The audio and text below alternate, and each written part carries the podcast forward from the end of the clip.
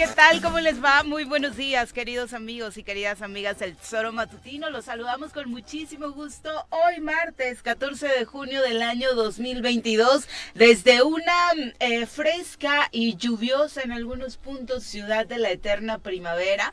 Nuestra transmisión se genera desde el estado de Morelos y desde este punto les enviamos un abrazo muy fuerte a cualquier lugar del país, del mundo, donde nos esté sintonizando a través de www.eltesoromatutino.com radiodesafío.mx, por supuesto las redes sociales que son una excelente plataforma para llegar hasta ustedes de manera fácil, sencilla, para que nos pueda escuchar, ver y además retroalimentar con sus comentarios. Ya saben, nos encuentra en la transmisión de Facebook y YouTube totalmente en vivo bajo el perfil oficial de este programa. Y obviamente un abrazo muy fuerte a quienes eh, en el estado de Morelos y sus inmediaciones nos estén escuchando a través de la 103.7 de su FM. Ojalá nos puedan compartir el reporte de cómo despertaron hoy respecto a estos cambios del clima. Insisto, en algunos puntos de Cuernavaca y su zona metropolitana, un ligero chipi chipi después de la tormentita que cayó ayer, que en algunos puntos sí estuvo bastante fuerte y que tal y como escuchábamos con nuestros amigos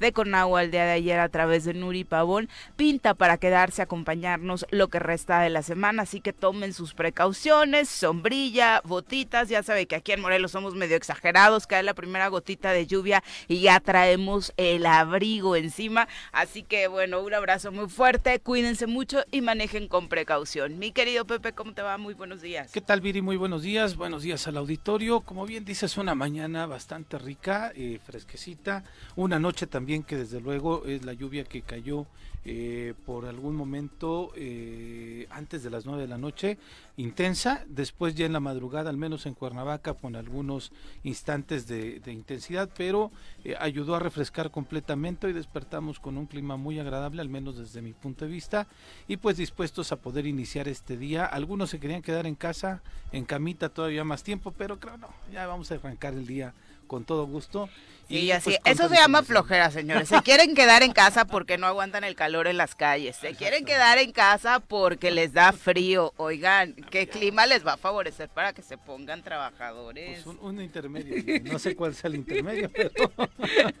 pero, bueno. Sí, puros, puros pretextos. Pero bueno, ojalá que sea productivo este martes para todos ustedes que, así lo sea. nos escuchan. Exactamente. Y por supuesto, avanzamos con la información de esta mañana en medio de lo que ha estado sucediendo en torno a este tema de la eh, pues eh, precaución que toma el Ayuntamiento de Cuernavaca para evitar complicaciones en torno a diferentes temas que aquejan a la ciudad. Pues ayer ya también anunciaba, ¿no? El, el secretario del Ayuntamiento, Carlos de la Rosa, que respecto a los bares también se están realizando operativos y que desafortunadamente también ahí, como ya se sabía, tiene que existir un nuevo ordenamiento porque muchos de los bares, de hecho, habla de un porcentaje bastante alto, 45% de los bares en la ciudad estarían operando de forma irregular, por lo que estarán también eh, promoviendo que se genere un nuevo operativo, precisamente primero para, para hacer la revisión de qué bares, de qué eh, eh, pues lugares con estos giros están operando con todos los permisos y cuáles desafortunadamente pues van a tener que realizar este ordenamiento o si no, pues cerrar sus puertas, ¿no? Porque pues hoy la prioridad en Cuernavaca es esa, el orden. Y es que eh, lo que sabíamos nosotros desde hace mucho tiempo es que muchas chelerías son las que operan sin que tengan los permisos, eh, los permisos eh, necesarios, suficientes, de que muchos de estos establecimientos, Viri, tampoco le tienen mucha importancia a la situación de las recomendaciones de protección civil que en específico el bar que está en Avenida Universidad, justamente en la curvita, en Cerraron donde la puerta uno, es una chiquitita, sí, ese, ese que no, no recuerdo el nombre, pero este más de 100 chavos en este lugar cuando eh, sí, sí es un sitio ligeramente amplio el de adentro no lo conozco tengo que aclararlo pero sí por las este, imágenes, que, que ha habido no rondado en redes sociales algunos reportajes que realizó Televisa incluso a nivel nacional hace tiempo. No te puedes explicar cómo alguien se puede atrever a meter 100 chavos cuando la salida la única salida de emergencia que es también la única entrada para poder eh, llegar a este lugar es un pasillo de dos de un metro y medio por este, cinco o seis ¿no? de largo, en donde en una, en una desgracia no va a ser posible que puedan salir por allí. Entonces, sí, fue el del operativo del jueves, de hecho, que eh, tuvo que ser evacuado este lugar porque se encontraban 300 jóvenes dentro de este bar, se llama La Estancia, que ha sido clausurado en ya otras ocasiones precisamente por un claro sobrecupo. Sí, ¿no? ¿no? desde luego. Y este, la otra que se le pide también es que tengan esa voluntad de no solamente realizar el operativo, sino que no abran los establecimientos hasta que realmente cumplan con toda la, nombra, la norma, perdón, y no le hagan caso a ciertos abogados entre comillas, ¿no? Que se atreven a tratar de gestionar, no, algunos con amparos, otros sin amparos, que van a pedir el favor de manera directa a las direcciones de licencias, a protección civil, a este el propio alcalde, ¿no? o se arreglan con estos supuestos eh, inspectores. que ya no tienen ninguna validez, ¿no? Que de hecho esta administración ha dado a conocer nombre, fotografía de quienes sí están avalados como inspectores por la actual administración. Ojalá la verdad es que se logre poner orden porque justo en esta nueva meta que pues se han trazado para atraer turismo, pues obviamente el ordenamiento de estos lugares será básico por eh, quienes aquí vivimos, los chavos que suelen ir a estos lugares, por supuesto, su integridad y quienes nos visitan. Son las 7 con 9, vamos a saludar a quien nos acompaña en comentarios. Ladies and gentlemen, llegó en esta esquina de la cabina del Zor Matutino el terror de Juan José Arrece, el amigo de todas las colonias de Cuernavaca, águila de nacimiento, merengue por adopción y vaquero por decisión, un político de altura. Él es Francisco Paco Santillán.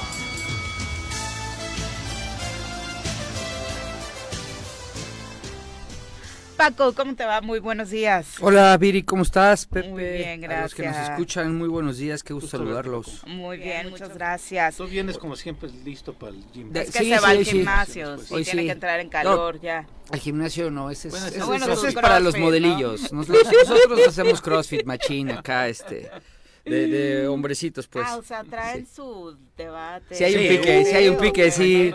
los del gimnasio dicen que los crossfiteros eh, sentimos que lo, lo, hacemos todo y nosotros creemos que los del gimnasio nomás andan para la pose.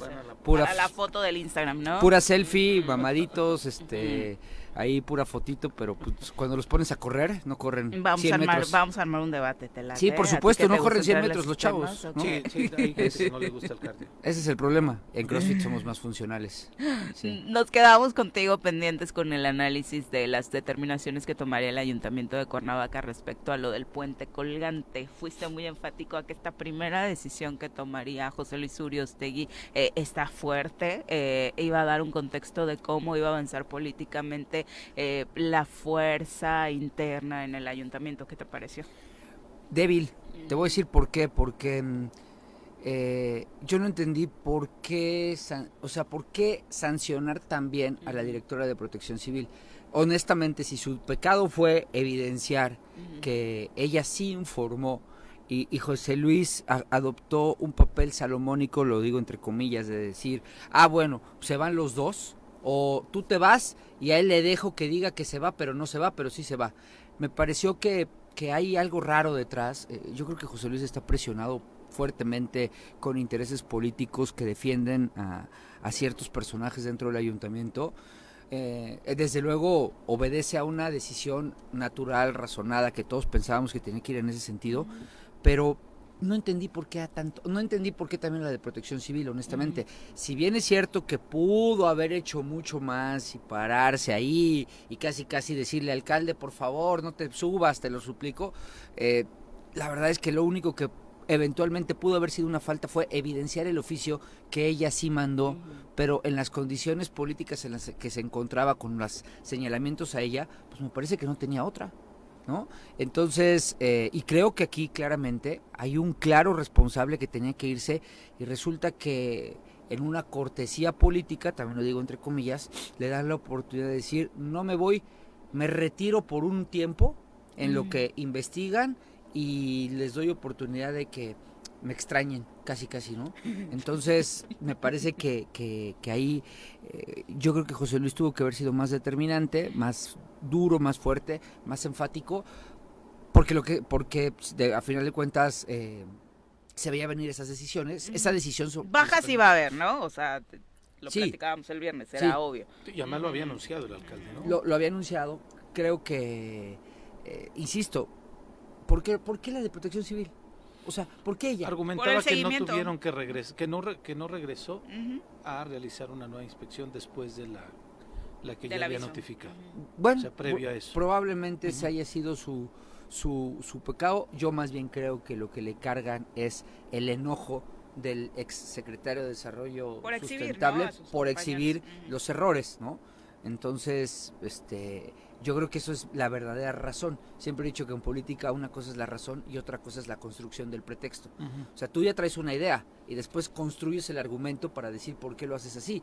Y yo creo que ya estaba muy claro que, que a la de protección civil la traían eh, en la mira por haber tocado intereses de quienes quieren sobrevalorarse eh, o, sobreponerse al, al, a la autoridad que José Luis tendría que tener única y exclusivamente. Y seguramente no hubiera llamado tanto la atención si es que las otras bajas, particularmente la del secretario, se hubieran dado de la misma forma, ¿no? Pero al no ser igual, al darle incluso dar la oportunidad de tener ese intercambio con los medios de comunicación, pues obviamente eh, sí llama a la suspicacia, ¿no? llama a la suspicacia y en términos políticos, insisto, a mí ustedes me invitan a hablar de política porque no, nunca he estado tenido la oportunidad de estar dentro del ayuntamiento, por ejemplo, y de saber cómo se manejan eh, intereses de la administración ahí adentro.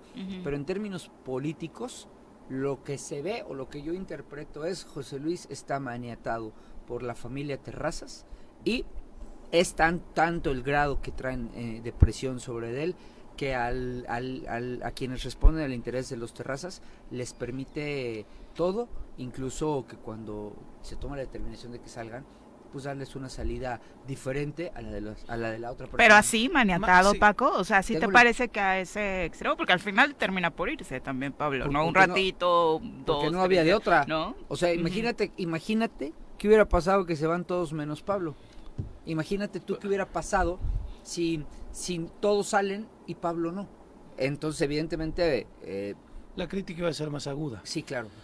Ahora, ¿realmente maniatado por esta decisión o hay otras más que tú crees que...? Revisa el ayuntamiento. ¿Mandé? Revisa el ayuntamiento, revisa su conformación, revisa a quienes, por ejemplo, no se les tocó bajo ningún, ningún tema, que también tienen responsabilidad, y revisa quiénes son.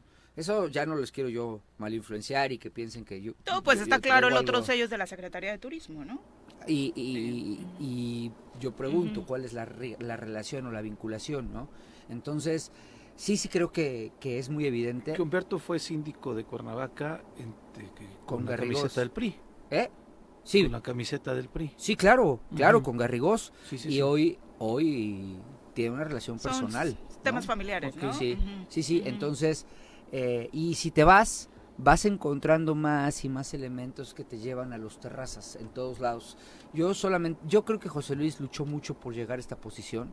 Yo espero que no le pase, tú lo mencionabas, lo que a Manuel, que luchó tanto y tanto por llegar y cuando llegó pues no lo hizo no lo hizo del bueno pero él no estuvo maniatado no ¿Eh? fueron errores. de Manuel fue Manuel solito, suyos que confió en otros actores políticos. o confió en tú dices algo muy cierto alguien de Temisco o alguien de o alguien que después también confió un gobernador, ¿no? Ah, sí, claro. ¿No? Entonces, este Pero también quiso ser gobernador antes que alcalde, ¿no? Eh, ese fue su gran error. Ese es su gran error. Yo tengo mucha confianza porque conozco a José Luis, es una persona a quien personalmente le tengo un gran aprecio, un gran cariño, donde quiera que lo veo me encanta porque eh, es, es, muy cariñoso con mi hija, por ejemplo, ¿no? O sea, hay una eso es Cuernavaca, ¿no? Es un hombre con mucha calidez en general, Sí.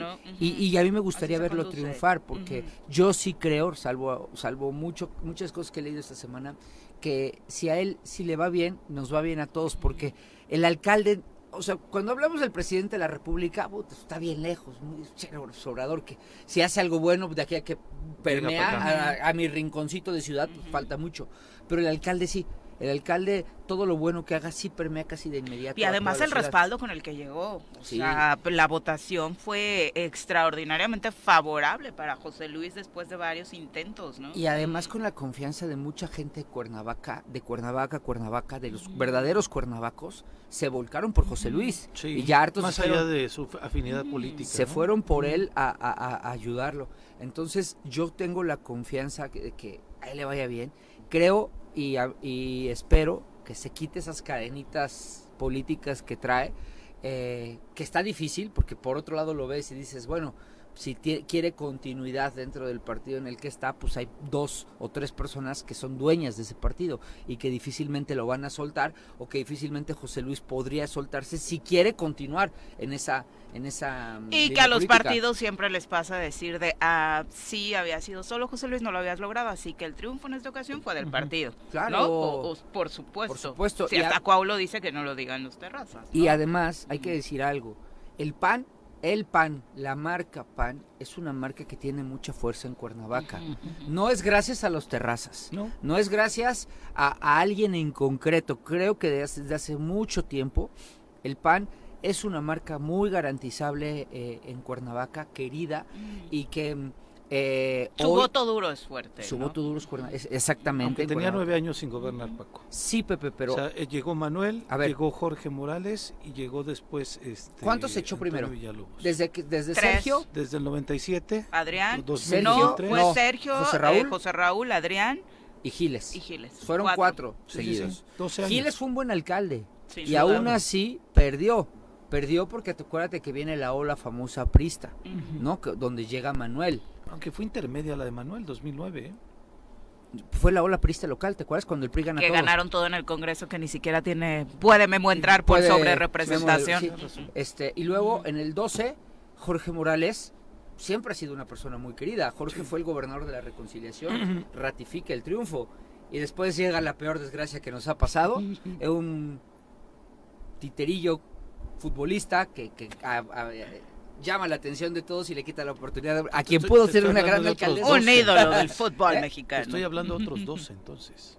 Sí, porque no. Con una problemática interna también del PAN muy fuerte a nivel local, ¿no? Manuel, o sea, Jorge, muy malos candidatos. Y después Antonio Villalobos. Ah, claro, se me olvidó ese, ese periodo, claro.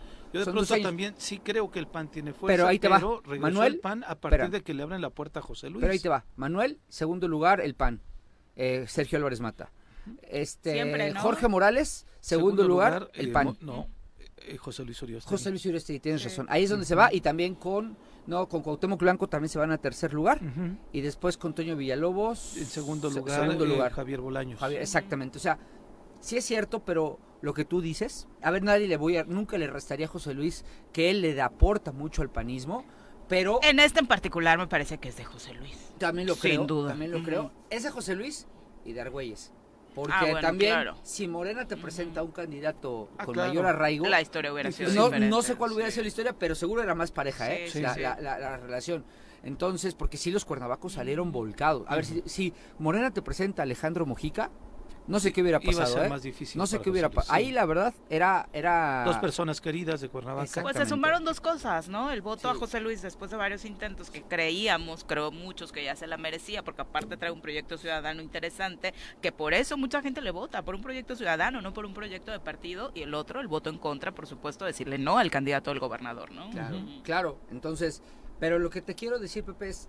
Pues el PAN siempre. Sí hubo un periodo en el que se fue al tercer lugar eh, bien, bien lo dices cuando Jorge Morales y Cuauhtémoc Blanco pero, pero, es que tuvo muy malos candidatos, con todo respeto, ¿no? O sea, Sergio Álvarez Mata Sergio, en ese momento. Una persona muy ecuánime, pero bastante. como candidato muy malo, ¿no? Hay gente que como candidato. No digo que sea gris como funcionario, me parece que es uno de los panistas con mayor. Con mayor este, envergadura académica y técnica. Pero este con la, el tema de la empatía con la gente, me parece que no, no daba. Ahora te digo, si el PAN hubiera puesto otro candidato, ¿a quién?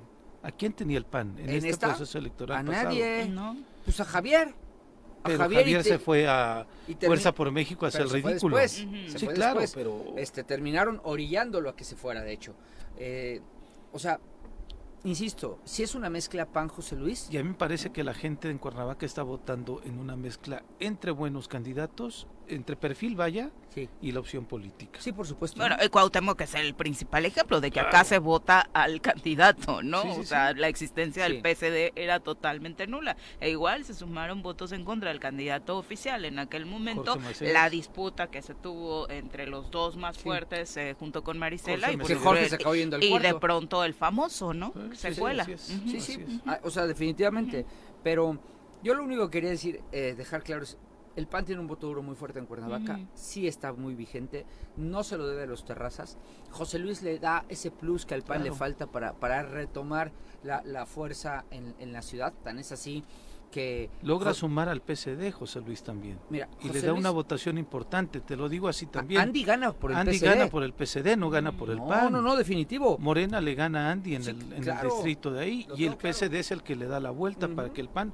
Entonces por eso digo, la cosa distinta tuvo Ángel Adame, ¿no? Ángel sí arrasó en el distrito. No arrasa, gana bien, gana bien, gana bien, pero gana porque enfrente ponen a una persona que yo le tengo también mucho cariño. A Marco. Pero muy, muy vinculada a Cuauhtémoc Blanco. Sí, claro. Y que efectivamente, evidentemente, las y ahí sí iba con los tres partidos. No queremos saber nada, de, este Cuauhtémoc Blanco y no lo, no lo dejaron pasar, pero Marco es un buen tipo, es un tipo cuernavacense, su familia es de aquí, él está arraigado aquí, eh, pero el tema de Marco, su error, y se lo he dicho personalmente, es que lo vinculaban demasiado con Completamente. el partido. Entonces, entonces eh, Morena nunca lo adopta. Eh, bueno, hubo distritos donde ni siquiera se ah, parecía que era candidato de Morena, ¿no? Exactamente. Muchos, incluido ese. Exactamente. Eh, y, y, en cambio tenías enfrente a Ángel, pues, conocidísimo en la ciudad, ¿no? Un tipazo también y pues le, ganó. Pero la joya de la corona, la joya de la corona es cuando Daniel Martínez Terrazas, pues no gana. Y gana Jorge Toledo que ni campaña hizo, o sea, por, a mí que me perdonen, es cuate de aquí de todos, pero bueno, ningún diputado federal distinta. ¿No? No, con, no estuvo caminando sí, claro, en las calles. Eso me queda claro. Mediáticamente no lo hizo. No con este, tantos recursos. no con tantos recursos. Pero sí caminó en las calles todos los días. Exactamente. ¿no? pero los diputados federales, la verdad, ni necesitaban hacer campaña en Morelos. O sea, muchos de ellos hicieron, perdón, un pésimo, un pésimo trabajo de los que se reeligen. Ni los vimos los primeros tres años y ahí siguen. Y ahí siguen. Todos se reeligieron, menos, menos, Alex, que no quiso ya continuar. Porque no quiso participar. Porque no quiso, claro. Y él lo dijo. No, no, no, ya no tengo interés. Pero pues ahí está el ejemplo, ¿no? Eh, alguien de, la familia Terrazas no lo logra por ninguna vía, ni por la plurinominal, ni por mayoría, para que tengan una clara lección que pues en Cuernavaca no somos tontos y sí nos damos cuenta de, quienes optan por un rumbo y por otro, ¿no? Claro, sí, desde luego. Pero bueno, ojalá José Luis, volviendo, finalizando, logre sacudirse tantito esas ataduras, porque yo no tengo duda alguna de que por capacidad puede sacar a Cuernavaca. Sin duda, y su compromiso creo que es lo que debe tener presente José Luis es con los ciudadanos, ¿no? Y cumpliéndole a los ciudadanos creo que cualquier partido sale sobrando, ¿no? Ningún partido puede amedrentarte, amenazarte, ni mucho menos que no sé si ese sea el caso, ¿no? Pero un sondeo que no sé cómo está, de, no no leí su metodología, eh, lo mandaron ya de cara a la gubernatura y José Luis sale punteando, ¿no? Este sale, sale punteando en el interés de, las personas. Eh, todavía yo no me confiaría porque no es lo mismo. Son seis meses apenas. Y además José Luis Uriostegui no sé si le pueda ganar a todo lo que implica Morena en, un, en una elección presidencial, donde sí van donde Morena viene de lleno, ¿no? Entonces, pero él como figura está ahí y, y, y, hay mucho y hay otra cosa, ¿eh? que de la que no hemos hablado. Hay un embate, hay un embate por parte del gobierno del estado hacia él durísimo. Porque saben que es la figura de la oposición. Pero durísimo. Desde el día uno. Hay que ver nada más a quienes, a quienes eh, se les vincula con, con, el cuate que cobra de gobernador y trae, trae una, una campaña, traen una campaña bárbara contra, contra, contra José Luis. Y es una campaña muy burda y muy hasta sonsa, porque no, no hay mucho de dónde, de dónde agarrarle o de dónde darle y, y, si no hay, se le inventan, ¿no? Entonces... Eh, a mí me sorprendió mucho porque justo terminando la administración y por esta relación con Toño, yo dije, pues, se la va a llevar súper tranqui José Luis, ¿no? Y desde el día uno cosas que eran incluso peores que a la administración anterior, ¿no? Además, Toño pusiera un cuate bravucón que se le sí, ponía. claro. Eh, José Luis es un cuate sensato, maduro, mesurado. no se mete con, con ellos Ah, pero el chavillo este que siempre se olvida el nombre, el de, el de comunicación, le manda, le manda a, sus, a sus plumillas a darle con todo a José Luis. Las reales y las no reales. Ah, exactamente, entonces dices, ah, pues sí los tiene preocupados. Eso tendría que verlo él, Urioste, y tendría que verlo él, analizarlo. Yo tengo entendido que no le interesa en este momento el tema de la gubernatura. Qué bueno que esté concentrado en gobernar. Pero, pero pues ahí está el ánimo electoral. Además, el ánimo electoral no lo calentamos nosotros, lo calentó el presidente de México, ya trae pasarela, pues obviamente cuando ya haces pasarela nacional, empieza el desdoble y va a acabar habiendo pasarela hasta para regidores, ¿no? Y que, aquí en Morelos ya empezó no, pues la gubernatura, ¿no? Ya, ya destaparon a dos o, tres. Ya se destapó, el destapó a Lucía, Ricardo Monreal vino a hacerlo. Sí. Me parece que este encuentro de medios de comunicación en la Ciudad de México del subsecretario Rabindad también es un destape. Margarita González Arabia lo hizo este fin de semana presentando su asociación civil. Sí, Ángel. Ah, chinga, no me enteré. No, bueno, Ángel Ángel es natural. ha estado en todos lados. En todos lados. Pero digo, estos han tenido eventos significativos. Él se destapó desde 2018. Sí. este, pero digo, estos personajes han tenido eventos significativos que evidencian, vaya, su, su destape. No sé qué tan buen padrino sea Monreal, ¿no? Con eso de que le hicieron el desaire este fin de semana. Sí, sí, sí, no creo que, no, o sea, ahora sí que no creo que Lucy le, le ayude mucho políticamente hablando. Vuelvo a lo mismo, pero también en este sondeo, Lucy sale bien evaluada. Sí, no sale mal. Hay que decirlo. Pues por eso también tus amigos se la pasan, las tienen en su lista de prioridades para los ataques, ¿no? hagan de cuenta para quienes nos escuchan. Que el señor este que cobra de gobernador con su con su muchachito este, medio, este, el de comunicación. Ese, ese güey se sienten dueños del Estado. Ellos pueden decir quién sí, quién no, quién no, échenle mis troles y mis bots, que los pago con el, con el dinero de estos onzos que está, vivimos en este Estado y que luchamos todos los días para que este Estado salga adelante. Eh, se sienten dueños, amos y señores. Ya Cuauhtémoc un día lo dijo, y en la psique de Cuauhtémoc sí es así. Cuando dijo, no, es que Cuernavaca es nuestra, es mía. O y, seguramente va a negociar, cuando llegue el momento, su salida, su, su incorporación a Morena, va a negociarle en esos términos. No, es que Morelos es nuestro, es mío. ¿no? Porque se, realmente en su psique creen que esto es de ellos.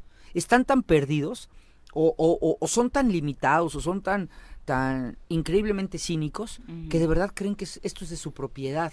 ¿no? Entonces... O alguien se los, los ha convencido de que lo crean. O alguien, exactamente, tienes toda la razón. le han dejado que decida absolutamente todo.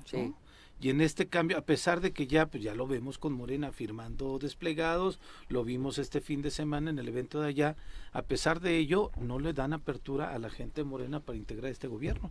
Sí, y ni lo harán, ¿eh? Entonces, yo, creo Que, yo creo que alguien también lo ha convencido de que sí, Morelos es de él y lo que decida él. Porque él es la cabeza y porque acuérdate, Pepe, que desafortunadamente eh, hay, hay, un tema y es que para, para Morena es más importante los votos que los resultados. A él lo traen ahí porque yo lo he dicho muchas veces, no les gusta, pero no encuentro una mejor definición. Él es el mono de cilindrero. Él lo llevas y piden, le piden autógrafos. Lo llevas y le piden fotos lo por eso yo le llamaba la semana pasada a la sociedad a decir, venga, despierten, no, no tienen que hacerle pleitesía, ya no le pidan fotos a este cuate, ya no es el futbolista, es el gobernador, como futbolista fue un ídolo, como gobernador es el, lo peor que nos ha pasado en toda la historia de nuestro estado. Ya, ya, ya ubíquenlo en su realidad. Ubíquenlo, ¿Pero crees que haría diferencia para él si dejan de pedirle fotos? Sí, porque eso es lo que, él presume que la gente, que él puede salir, a ver, Viri. Que las masas se vuelcan todavía sobre De Graco para atrás, no hay un solo gobernador aunque no, al que no hayan increpado en las calles. Unos con mejor suerte que otros. Graco pues, era más bravo y contestaba. Adame era más prudente y no contestaba y se iba. Sergio se ponía a bailar y las y las y lo perdonaban, ¿no? O sea, es la verdad. también Sergio era un fenómeno. Era un fenómeno, pero porque carismático completamente, ¿no? El carisma. Y cuando lo gritaban o lo increpaban, la, abrazaba a la señora y la señora quedaba enamorada de él y vámonos, ¿no? Pero, pero no hay uno solo el que no increpen a Blanco le tienen miedo o, lo tienen todavía como, ay, ¿cómo le voy a decir esto al, gran ídolo de la selección y de la América? No, él lo vende, él eso lo vende. Pero a él, a ver, no son tontos en Morena, por favor. Son más hábiles que muchos, que todos nosotros. Saben lo que tienen y saben para qué lo tienen. Lo que significa Cuauhtémoc fuera de Morelos. Claro, ténganlo ahí para la foto, ahí llévenselo, a, casi casi pónganle su stand fotos con Cuauhtémoc Blanco, pero cuando le, pero no le van a pedir nada en serio, o sea, no le van a pedir, oye Cuau, este, no seas malo, ponte a, a, trabajar bien, no le van a hacer eso, eso no saben que a Cuauhtémoc no se le da, pero sí, a ver, ahí pónganle su stand y, pónganle un camellito con un balón de fútbol y que pasen los niños a fotografiarse. Para eso es Cuauhtémoc Blanco, es la verdad. Y no me importa si se molestan o no. De verdad, no, no, no, me tiene sin cuidado. La verdad, lo, lo único cierto es que ese es el papel que hoy está jugando dentro de este esquema político Pero desafortunadamente vale mucho eso en este esquema político, porque a Morena lo que le importa son los votos. A Morena le importa, y es normal, es un partido político. y, y, lo que quieren son votos, y Cuauhtémoc sí da votos fuera de Morelos. Eso es indudable e innegable. Y pues ahí, ahí tienes las consecuencias. Pero no deja de ser, perdónenme nuevamente la expresión, no deja de ser el mono de cilindrero, ¿eh? eh para eso es. Porque no es alguien que te va a aportar eh, una gran valía o, oye, a ver, cuéntanos de tu experiencia como gobernador para ver una experiencia triunfadora, que, cómo, cómo resolviste este problema en tu estado con calidez, brillantía. ¿Qué les va a decir? Después de tres años y medio no puede presumir un solo resultado, ¿no? Solo. ¿Qué puede presumir? Absolutamente nada, por supuesto. Son las 7 con 34, nos vamos a nuestra primera pausa. Lo invitamos, los invitamos a participar con sus comentarios a través de las redes sociales o marcándonos a cabina al 311-6050. Volvemos. Chacho Matar, un abrazo, muchas gracias por acompañarnos. Vicky Jarquín también, saludos. Pro Fernaldo Pozas, Mark Carmona, que gracias por saludarnos a través de Facebook y escucharnos, obviamente. Paco Díaz dice, la verdad es que todos lo sabemos, las corporaciones de protección civil no protegen, llegan cuando ya pasaron los accidentes, no previenen. La verdad es que, eh, pues regularmente les aplaudimos muchas cosas, pero su trabajo deja mucho que desear en general, no solo en esta administración sin duda hacen falta muchas cosas por pulir, particularmente en temas presupuestales, ¿no? Y a las corporaciones municipales de protección civil, pues particularmente lo que les ha afectado antaño son temas de corrupción también, ¿no? Los eh, la queja principal en muchos sentidos ha sido, por supuesto, también en materia de corrupción de los inspectores que llegan, te quieren sacar la lana por eh, a la menor provocación, cuando por supuesto el trabajo tendría que ser muchísimo más loable. Eh, insisto, como dice Paco, pues no solamente es administración, ¿no? Es un asunto que los ha quejado eh, durante varios, varias administraciones y, no solamente en Cuernavaca, por supuesto. Eh, Mariano Escobedo también dice que, bueno, el PAN en su doctrina siempre priorizará a los ricos, nunca al pueblo. Y ojalá esto pues no sea eh, la directriz de la actual administración, particularmente en materia de obra pública. Mm. No, no, no forzosamente es así, ¿eh? pero y las administraciones, creo que particularmente la de Sergio, si algo tuvo de palomita, por ejemplo, fue el tema de la obra pública, ¿no? Que es precisamente el, eh, la la plaza de Goya, las cosas que le hicieron sumar puntos para llegar a la gubernatura. Sí, pues digo, logró ordenar también el, el, Plaza Lidio de Gollado, el, este, el Puente del Dragón. El ambulantaje, porque el ambulantaje era no te podías caminar en Guerrero, no podías caminar en Degollado, bueno, Degollado ya está casi igual, pero este él logró negociar para que entraran estas eh, pues agrupaciones de comerciantes en Aunque ciertamente pues Sergio no es el panista más recalcitrante. Ah, no, no era el panista como tal, pero bueno, un tema complejo es que sigue habiendo dos presidentes municipales en Sosocotla. Ya salió el presidente municipal Raúl Leal Montes desconociendo esta asamblea que se dio este fin de semana en donde eh, pues más de seis mil personas ratificaron a Abraham Salazar Ángel como presunto edil pues bueno, el primero sigue siendo el alcalde, según enfatizó, hasta que no se resuelvan las impugnaciones en el Tribunal Electoral del Poder Judicial. Así lo declara ayer ante medios de comunicación. Y eh, pues Leal Montes agregó que mientras no haya una resolución de la Sala Superior del Tribunal Electoral del Poder Judicial de la Federación sobre las impugnaciones eh, que hay por la presidencia municipal, él seguirá trabajando para mejorar la calidad de vida de los habitantes de Sosocotla, por lo que afirmó que la localidad tendrá 22 elementos policíacos para garantizar la seguridad, quienes trabajarán de manera coordinada con el ejército mexicano y la Guardia Nacional. El conflicto en Sosocotla, si no lo atienden, al menos yo no he visto, ayer vi una fotografía del secretario de gobierno con la señora, la jefa de la gubernatura, y el secretario de Movilidad y Transporte en una reunión con transportistas. Pues yo no he visto nada, ni un solo comunicado del gobierno del Estado que esté atendiendo esta situación que en Sosocotla ya desde el 11 de enero ha arrojado desafortunadamente dos personas asesinadas. Sí. De, directamente por el tema de la presidencia municipal. Ojalá, ojalá se les ocurra que Morelos o entiendan que, que Sosocotla está dentro de Morelos y que este conflicto postelectoral, sin duda, está en el Tribunal Electoral, pero ya es una situación social que se tiene que atender de manera inmediata. Pues no, porque tienen que ir a, a, atender... Estuvo más chido el evento en Toluca, ¿no? Con los presidenciales de Morena para el gobernador, que era más importante este fin de semana, quedar bien con sus próximos compañeros de partido. Además hay muchos focos rojos en el Estado que no se están atendiendo. ¿eh? Sin duda. Eh, sí percibo que hay una inercia de, de estos tres funcionarios, eh, Mónica, Víctor y, Samuel, para atender sectores sociales pero el problema, y vuelvo a lo mismo, de, que pues, Samuel es un gran abogado, pero no es una persona con sensibilidad política. El problema es que tú, o sea, sí te reúnes con sectores sociales, después seguramente van a seguir maestros y después, después van a seguir eh, sindicatos y después van a seguir este, empresarios.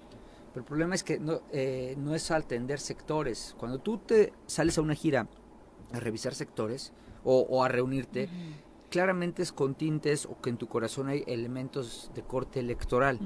Cuando tú te dedicas a administrar, a gobernar y asumes tu papel, te vas a los focos rojos. Así es. No solo eso es Socotla. También hay, hay, hay temitas en Tepoztlán, hay temas en la zona oriente del estado que están, que están delicados. Y, y, así te En la zona sur el tema de seguridad sigue siendo... El tema de seguridad en la zona sur, en Puente Dix, en Amacuzac. Eso es cuando tú quieres administrar cuando lo que tú quieres es placearte, pues es muy fácil. A ver, Víctor es un es una persona que tiene una gran ascendencia en los transportistas, no de hoy, de siempre. Sí. Pues evidentemente Víctor con toda la con una los consciente, los consciente, los consciente bien. Con una llamada los va a sentar, los va a sentar y les va a decir, oigan, les traigo al secretario de gobierno para que platiquen de sus quejas, etcétera, ¿no? Perfecto, padrísimo. Y luego el transporte no es un tema, no es un foco rojo ahorita. Qué bueno que se reúna con ellos, qué bueno que se reúna con todos, eso bienvenido.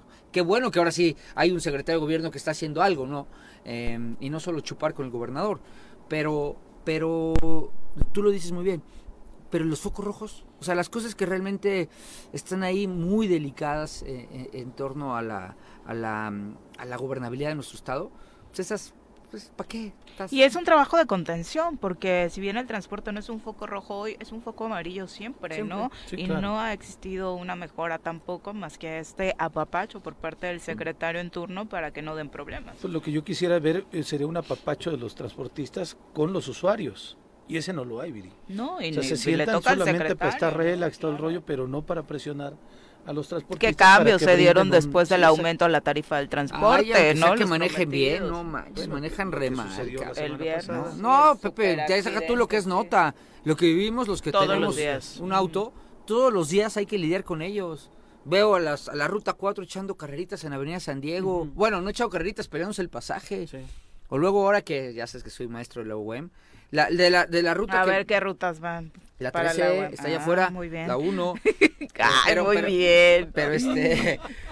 No, mire, si fuera Cuauhtémoc Blanco. Yo me moví en ruta en la 14 y en la 18 para ir a la prepa. Este, pero. La 14 al TEC. Ajá, ajá. Y la 18 también, depende de dónde la agarraba. Al antiguo TEC. Al antiguo TEC, exactamente. Lo que es el TEC Milenio. Es lo que hoy es TEC Milenio, exactamente. Ahí estaba el TEC anteriormente. Pero a lo que voy es los vas viendo y, y, la ruta 13, por ejemplo, que es de los mejores esquemas de ruta que hay en este estado, porque es muy bueno su esquema, también manejan re mal, cara, y ahí les encargo. ¿no? Pues estuve involucrada en el mega accidente del viernes. ¿Ah, sí? ¿no? Ah, sí, ah, 7 y 13. Ah, pues es que les digo, manejan mal, manejan mal, entonces eso afecta tanto al que va arriba a los que vamos al lado. Sí, la verdad creo que ni siquiera hay que distinguir números, ¿no? O sea, prácticamente todos, eh, tenemos estos problemas en nuestros diferentes itinerarios. Eh, a través de Twitter, Juan Carlos Colín también nos comenta sobre este otro asunto de las peleas en, las escuelas, ¿no? Eh, comentar si se sabe alguna determinación por parte de la autoridad educativa. No hay posicionamiento de la autoridad educativa, a pesar de que la primera denuncia que se hizo fue por parte de vecinos de Huitzilac en torno a peleas afuera de las escuelas secundarias. Luego se vinieron a Emiliano Zapata. En Emiliano Zapata, de hecho, eh, la autoridad municipal dijo que pues, es súper común, que ni estamos acostumbrados, que parece que no estuviéramos acostumbrados a ver ese tipo de cosas, que nos acordemos cuando íbamos a la SECU, que era de lo más común y que bueno, al final no había trascendido todavía otro tema. Ahora la denuncia que está trascendiendo esta semana es de padres de familia de la secundaria número 5 en Chamilpa. Esta semana apenas es martes, dicen que ya van dos riñas entre estudiantes. ¿Cómo se enteran? Obviamente por lo que cuentan los chicos, pero también porque se están viralizando a través de redes sociales, dado que pues uno de los objetivos de muchas de estas peleas también es grabarse para subirse a redes y vitorear al ganador. Es un asunto que también se está dejando correr, pasar de largo y las circunstancias en las que puede terminar podrían ser muy lamentables, sobre todo después de lo que ha sucedido particularmente con estos machetes, ¿no? Armas blancas que han salido incluso en, en algunas instituciones educativas. Si hay un comunicado, Viri, lo sacaron ayer, eh, entre la paja que viene, dice, con el propósito de brindar las mejores condiciones para la correcta impartición del servicio educativo y permitir la convivencia armónica, pacífica e incluyente en este centro. Hablan del, eh, de la secundaria número 5 en específico. Eh, de manera inmediata se giraron instrucciones para la activación del modelo de intervención en apego a lo establecido en los manuales y protocolos para la seguridad y la convivencia escolar, así como en los protocolos de la prevención, detección y actuación. Por su parte, el Departamento de Convivencia Escolar del IEBEN instauró un calendario de capacitaciones en temáticas de salud mental, manejo de emociones y resoluciones de conflictos con madres, padres, estudiantes y docentes de este plantel. A su vez, se solicitó el apoyo de la Comisión Estatal de Seguridad Pública para implementar la presencia de elementos en los horarios de ingreso y salida de la institución con el, con el objetivo de inhibir conductas irregulares entre las y los alumnos. Aunado a ello y bajo la premisa de facilitar las diligencias correspondientes por parte de la dirección jurídica de este instituto a partir de hoy lunes 13 de junio, es decir, el comunicado se emitió el día de ayer, se instruyó a la directora del plantel su concentración en la oficina de la supervisión de la zona escolar número 13 durante el desarrollo de estos trabajos, en tanto la supervisora de ducha área asumirá la responsabilidad del centro educativo con el fin de agilizar la obtención de información que permita deslindar responsabilidades en el caso. Bla, bla, bla, y más bla, bla, bla, ¿no? O sea, desafortunadamente. Son las 7.50, vamos al reporte vial. Nos acompaña a través de la línea telefónica el comandante Eric López, a quien saludamos con muchísimo gusto. Comandante, ¿cómo te va? Muy buenos días. Hola, ¿qué tal? Muy buenos días, Viri. Así es, tenemos una mañana lluviosa en este momento sobre Avenida Morelos Sur, únicamente ligera carga, lo que va entrando de eh, Temisco hacia Cuernavaca, sobre la carretera federal únicamente a la altura de vibradores con ligera carga. Avenida Morelos Sur, sin problemas de circulación, ligera carga únicamente en Chipitlán. Hacia Las Palmas lo tenemos totalmente fluido. Boulevard Juárez totalmente libre hacia el primer cuadro de la ciudad. Avenida Morelos, únicamente ligera carga en Morelos de Gollado, y sobre eh, Avenida Zapata, únicamente con carga vehicular a la altura de eh, Glorieta Tlaltenango, lo que viene de Calzada de los Reyes y Lomas de Aguatlán, con carga vehicular. Avenida Zapata Norte, sin problemas de circulación hasta el momento. Heroico Colegio Militar, con ligera carga de Paloma de la Paz hacia Buenavista tenemos. Y sobre Domingo 10 y Vicente Guerrero lo tenemos sin problemas de circulación. Avenida Río Mayo, totalmente fluido hasta el momento. Avenida Diana, únicamente con carga vehicular, lo que entra del Paso Express hacia Diana. Y sobre Boulevard agua con ligera carga del lado de Jutepec en Tizoc. Y sobre Pemex, sin problemas de circulación. Todo Boulevard que hasta Plan de Ayala. Plan de Ayala que hay central con ligera carga hasta guarderías del IMSS.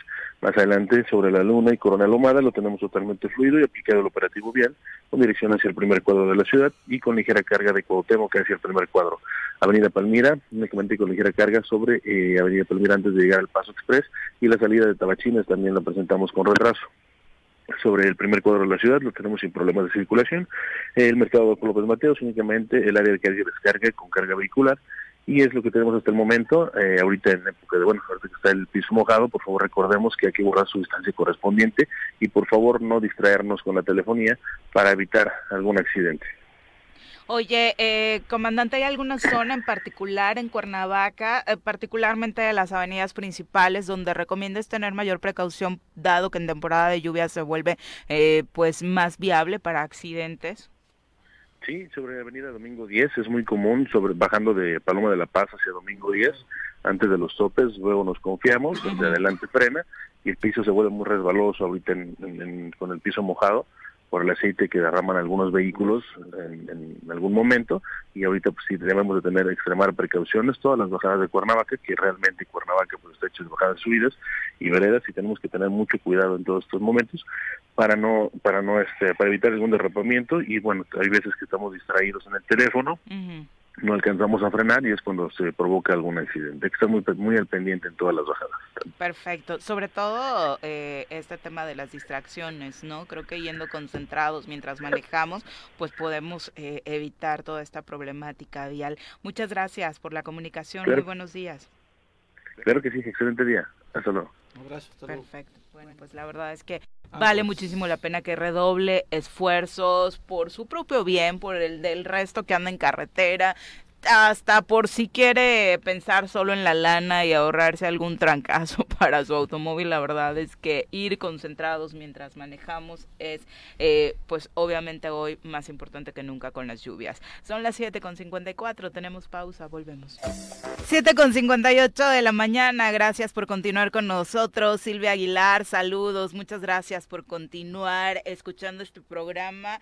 Terrible, por supuesto, lo que están viviendo nuestros vecinos de Guerrero, particularmente en Chilpancingo. El asunto de las pollerías ayer eh, cobró una dimensión súper fuerte. La mayoría de las pollerías en Chilpancingo cerraron. De hecho, hay escenas en las que en los mercados están los mandiles colgados a manera de protesta por eh, el tema de la violencia eh, ha sido un asunto de verdad caótico para este sector asesinatos eh, que de pronto parecía estaban relacionados con pues eh, algo personal de, de quien resultaba víctima de estos actos. Sin embargo, desde el sábado se suspendió la distribución de pollo en todo Chilpancingo sin aviso oficial. Un comando armado atacó una granja de pollo en la comunidad de Petaquillas, asesinó al dueño, a su hija, una menor de 12 años y a cuatro de sus trabajadores. Era un aviso claro para este sector a manera de extorsión. Otros dos empleados de, esta, de este lugar quedaron heridos. Desde entonces nadie se atrevió a surtir pollo en esta ciudad. De hecho, no se sabe hoy para cuándo se volverá a distribuir. Tampoco si hay garantías para los vendedores. De hecho, varios testimonios que para diferentes medios de comunicación han dado eh, distribuidores guerrerenses hablan de que precisamente mercados importantes de esta ciudad están eh, pues prácticamente vacíos, muchos de ellos enfocados a la venta directa de pollos, eh, no tienen ni compradores ni vendedores, por miedo de hecho nadie se acerca a estas zonas, pero lo terrible es que tampoco se ve policías eh, o seguridad vigilando estas zonas del estado de Guerrero, donde pues lo primero que se necesitaría es un reforzamiento y claridad para quienes se dedican a este tema, quien, eh, que ahora mismo están viviendo un embate eh, como ha sucedido en alguna otra época con otros sectores, ¿no? De verdad, terrible. Terrible, terrible, terrible y curioso, ¿no? Y, y cómo este, este acto de violencia pues genera y trastoca la vida cotidiana de toda la gente. Sin duda no solamente por las personas que atacan, sino este sector de pollo y trastoca indudablemente, incluso hasta en la alimentación de la, de la población Es, es, verdaderamente. Y, esto que narrábamos de la distribuidora después eh, se sumó a otros temas, como una eh, esta masacre en la granja de pollo, se sumó a asesinatos de otros repartidores de pollo en estacionamientos de los propios mercados, al interior, ha sido un ataque frontal. Eh, ya son las ocho con uno, vamos a saludar a través de la línea telefónica al doctor Salvador Guerrero Chiprés, presidente del Consejo Ciudadano para la Seguridad y la Justicia de la Ciudad de México, a quien recibimos con muchísimo gusto en este espacio. Doctor, muy buenos días. Buenos días, encantado de saludarlos, Pepe, Viridiana, Paco. Gracias. Con el gusto de saludarte desde eh, Cuernavaca para que nos cuentes precisamente sobre pues esta alerta que desde el Consejo Ciudadano se hace eh, y directrices para quienes nos escuchan, precisamente para que los morelenses que eh, nos sintonizan pues no caigamos en estos temas de extorsión o fraude, doctor. Bueno, es algo muy interesante y al mismo tiempo muy grave lo que está pasando que ustedes están aludiendo. Hay que decir que la extorsión es el primer lugar solamente después del fraude, del fraude en América Latina, el delito con más prevalencia es la extorsión y también hay que señalar que en el 92% de los casos hablamos de extorsión digamos que es únicamente telefónica o digital. Aquí de lo que estamos, eh, frente a lo que nos estamos enfrentando, Pepe y Diana Paco, es el asunto de la extorsión material eventualmente, que tiene diferentes expresiones. Y la extorsión en Guerrero, en Morelos, en la Ciudad de México, en todas las entidades más o menos requiere el mismo tratamiento. Lo hemos platicado desde el Consejo Ciudadano con las personas que en Italia la han combatido, que la han combatido en Europa en Estados Unidos, en Colombia. El punto central es que haya una coordinación absoluta entre las autoridades locales y federales, entre los diferentes niveles de gobierno, el nivel municipal y el estatal, también entre la, el aparato de procuración de justicia y la pues la autoridad encargada de la Secretaría equivalente de Seguridad Pública que haya en, Morelos, en Guerrero, donde sean. Entonces, si no hay un ejercicio de colaboración, si no hay coordinación con las cúpulas empresariales, si los propios medios de comunicación no están todos unidos combatiendo una noción muy clara, pues de desorden, mediante otra que implica combate a la impunidad, no se puede avanzar en el tema de extorsión. Y lo peor es que, eh, doctor, de pronto nos llevan varios pasos adelante. Cuando, estamos aprendiendo a prevenir una forma de extorsión, ellos ya nos salieron con otra. Hablo de eh, la delincuencia organizada. Bueno, en el caso, insisto, ¿eh? y esto es clave, en la Ciudad de México es muy, muy sencillo si la autoridad, en este caso la jefa de gobierno, Claudia Sheinbaum, como lo hace, se reúne diariamente en cabeza el Gabinete de Seguridad, ahí está presente la Secretaría de Defensa Nacional, la Guardia Nacional, la Fiscalía General de Justicia, la Secretaría de Seguridad Ciudadana, en este caso el Consejo Ciudadano que, que nosotros encabezamos y están todas las instancias de seguridad. Y además hay operación policial de inteligencia, hay detenciones de las personas que son generadoras de violencia, es inevitable que se reduzca la extorsión, que se reduzca el fraude y que se reduzca la presencia de organismos delictivos de alta peligrosidad. Es así de sencillo. Si eso no existe en Morelos, en Guerrero, en Michoacán, en Jalisco, no ocurre que disminuya la incidencia delictiva. Y sobre todo que no sea simulación, porque esa reunión de la que hablas en Ciudad de México también, se da en el estado de Morelos, pero desafortunadamente con nulos resultados, ¿no? Eh, es, es, una mesa donde parece que solamente se sienten a intercambiar eh, café y galletitas con nulos resultados pues, en, esta, ahí, materia. Eh, Vivian, es muy sencillo. ¿Cuántas personas han detenido en 2022, en 2021, en 2020? Simple y sencillamente cuántos generadores de violencia de los objetivos prioritarios de seguridad están siendo detenidos. Eso es absolutamente clave, aunque hay algunos observadores que dicen que retiran a los dirigentes eh, delincuenciales, pero vienen otros, no es así de automático porque se, se desestabiliza las estructuras operativas y financieras de la delincuencia, entonces eso es fundamental. Si no hay detenciones, si no se activa el ciclo de procuración de justicia, si el sistema penitenciario no está procesando esos perfiles, es prácticamente imposible que disminuya la incidencia delictiva, en este caso la extorsión, sea Morelos o sea Guerrero. Ahora, doctor, eh, lo que menciona Viri sobre la falta de acción de la autoridad, eh, pues nos lleva a que las y los morelenses busquemos alternativas para poder denunciar, para poder dar seguimiento o al menos también para poder hacer catarsis. Y justamente pues nos comunicamos contigo porque a pesar de que pues evidentemente tú estás en el Consejo Ciudadano de Seguridad Pública de la Ciudad de México, también hay morelenses que están recurriendo a sus líneas telefónicas y a los servicios que ustedes ofrecen porque aquí pareciera que no encuentran alguna alternativa. Pues mira, ahí es algo muy muy, sencillo, también. Hay que recordar, y a nosotros nos parece un ejemplo realmente la Ciudad de México, porque en el inicio del 2019 se señaló a los grupos delictivos con toda precisión, los que están encargados, por ejemplo, del tema de cobro de piso y también de algo que se llama el gota a gota, es esto de cobranza ilegítima. Entonces, si ahí hay una denuncia ciudadana respaldada por la autoridad, la ciudadanía se siente digamos, en una espiral positiva, en un círculo virtuoso, se siente respaldada y continúa el proceso de la denuncia. Por eso es absolutamente vital y no tiene vuelta de hoja. Si no hay promoción de la denuncia, lo que hay es promoción de los valores delictivos que apuntan hacia la desconfianza respecto de la autoridad o que tratan de sugerir que hay complicidad con la autoridad. Ese discurso es un discurso delictivo. La narrativa que insiste en que hay que tener miedo, en que hay que tener desconfianza, es un discurso que solamente favorece a los delincuentes y eso hay que señalarla con toda claridad.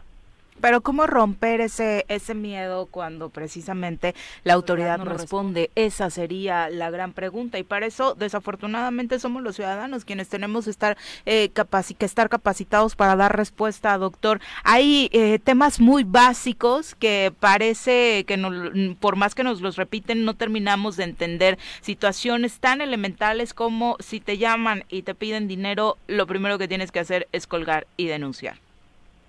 Bueno, en primero, ya lo dijiste tú, Viviana, el 92% de, las, de los intentos de extorsión entran por teléfono. Si uno interrumpe ese circuito, se deshace de ese porcentaje de la tentativa de extorsión. Si estamos hablando de la extorsión presencial, sí hay que estar preparado con varios elementos. Nosotros tenemos talleres eh, con los empresarios, con inteligencia policial, donde explicamos, obviamente, pues hay que tener unas camaritas que son muy económicas, hay que estar con cierta serenidad, preparado si fuese el caso, ¿verdad?, para la extorsión presencial y hay que tener una conexión sana, dinámica, constructiva con la policía.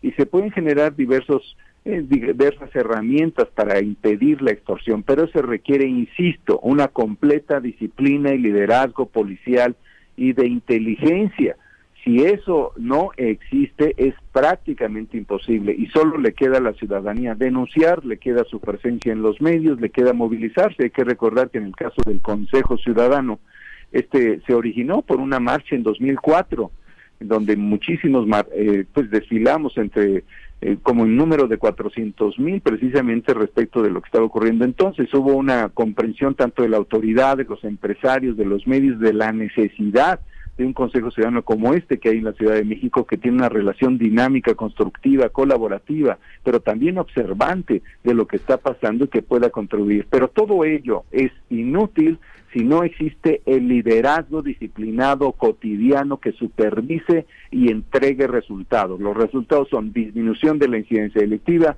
los resultados tienen que ser con disminución de la percepción de inseguridad y los resultados tienen que ser detenciones de objetivos de alta peligrosidad. Bueno, es que hablas de liderazgo y de pronto va muy bien tu discurso, pero empiezas a hablar de esos temas y como es lo que nos falta en Morelos, de pronto creo que estamos acá entrando en depresión justamente porque es, justo el, el, camino que no que no encontramos, ¿no? De pronto nos toca en muchas entidades, incluida eh, Morelos, que es donde vivimos, ser eh, los ciudadanos quienes eh, pues tengan que ser valientes, ¿no? Para enfrentar estos temas. Fíjate que ahí me sorprende un poco, pues el gobernador es una persona que viene de un barrio bravo, debería saber cómo enfrentar eso, debería conocer pues las cualidades y las virtudes de las personas para imponerse sobre una situación negativa y adversarial como la que establecen y plantean los organismos delictivos o los delincuentes, porque hay muchos niveles de delincuencia. Eso a mí en lo particular me es difícil comprender por qué existe esa percepción que tú estás en este momento compartiendo y te agradezco. Y es que yo te comentaba, perdón, Salvador, que justamente la ciudadanía, por no encontrar una respuesta de manera inmediata con la autoridad aquí, están recurriendo ustedes desde hace un año este, en estas líneas telefónicas de servicio que tienen hacia la sociedad y que pensaríamos que solamente la atención sería para la gente de la Ciudad de México, pero es una realidad que hay morelenses que están confiando más en llamarles a ustedes que encontrar eco con las autoridades locales. Mira, nosotros estamos en servicio para todo el país, es una línea gratuita, sí tocamos el tema de extorsión, les sugerimos a todos ustedes que tengan la aplicación No Más Extorsiones, es no, un signo de más extorsiones, porque ahí hemos acumulado 190 mil números de teléfono celular de todo el país, desde donde se ha intentado fraude, extorsión, secuestro digital, se han proferido amenazas, se ha dicho que se pertenece a un organismo delictivo de alta peligrosidad y se amenaza a las personas. Entonces, esa aplicación está en servicio para todo el país. Nosotros, por supuesto, también por teléfono podemos guiar. En el Valle de México podemos acudir. Hemos acudido inclusive a Morelos a un par de situaciones en, en el 2019 y en el 2020, pero en general yo lo que diría es que necesitamos de los medios de comunicación, necesitamos de los gobernantes, de las cúpulas empresariales, de la sociedad civil y sí, de la voluntad política, social, comunitaria, que es la única que puede hacer retroceder a la inseguridad. Un dato que comparten ustedes, eh, Salvador, es que las mujeres en un 60% son las que son más vulnerables a este delito.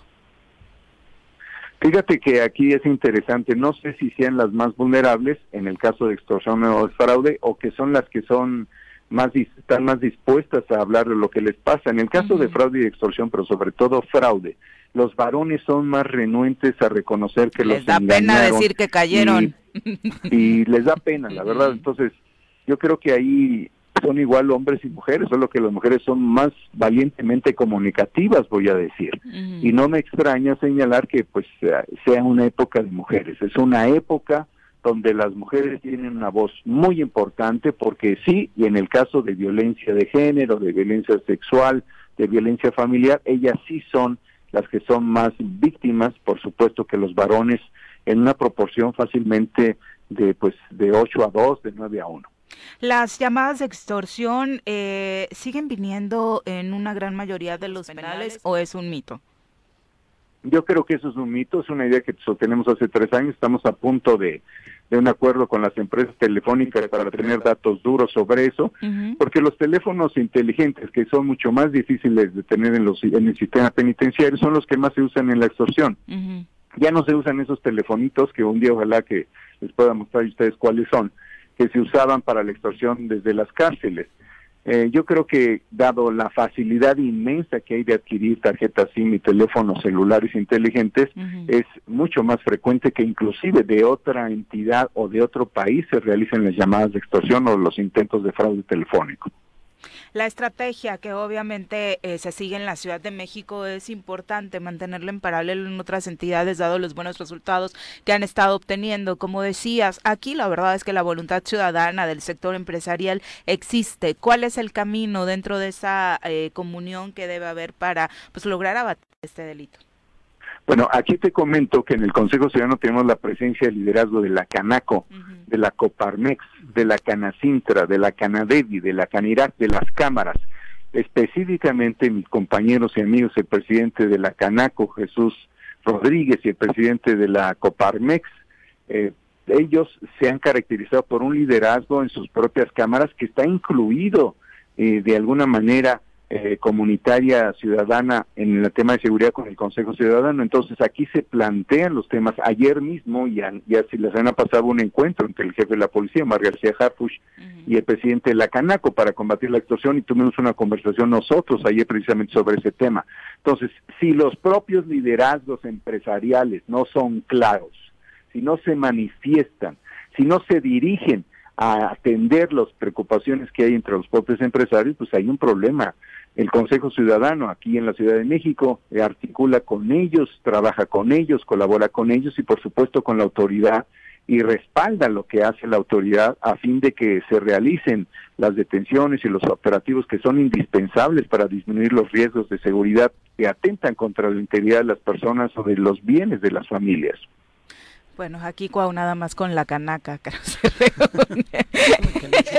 Doctor, para toda la gente que quiera, eh, pues desafortunadamente si en Morelos no encuentra una respuesta, eh, consultar los servicios que ustedes están dando, ¿dónde eh, pueden contactarlos?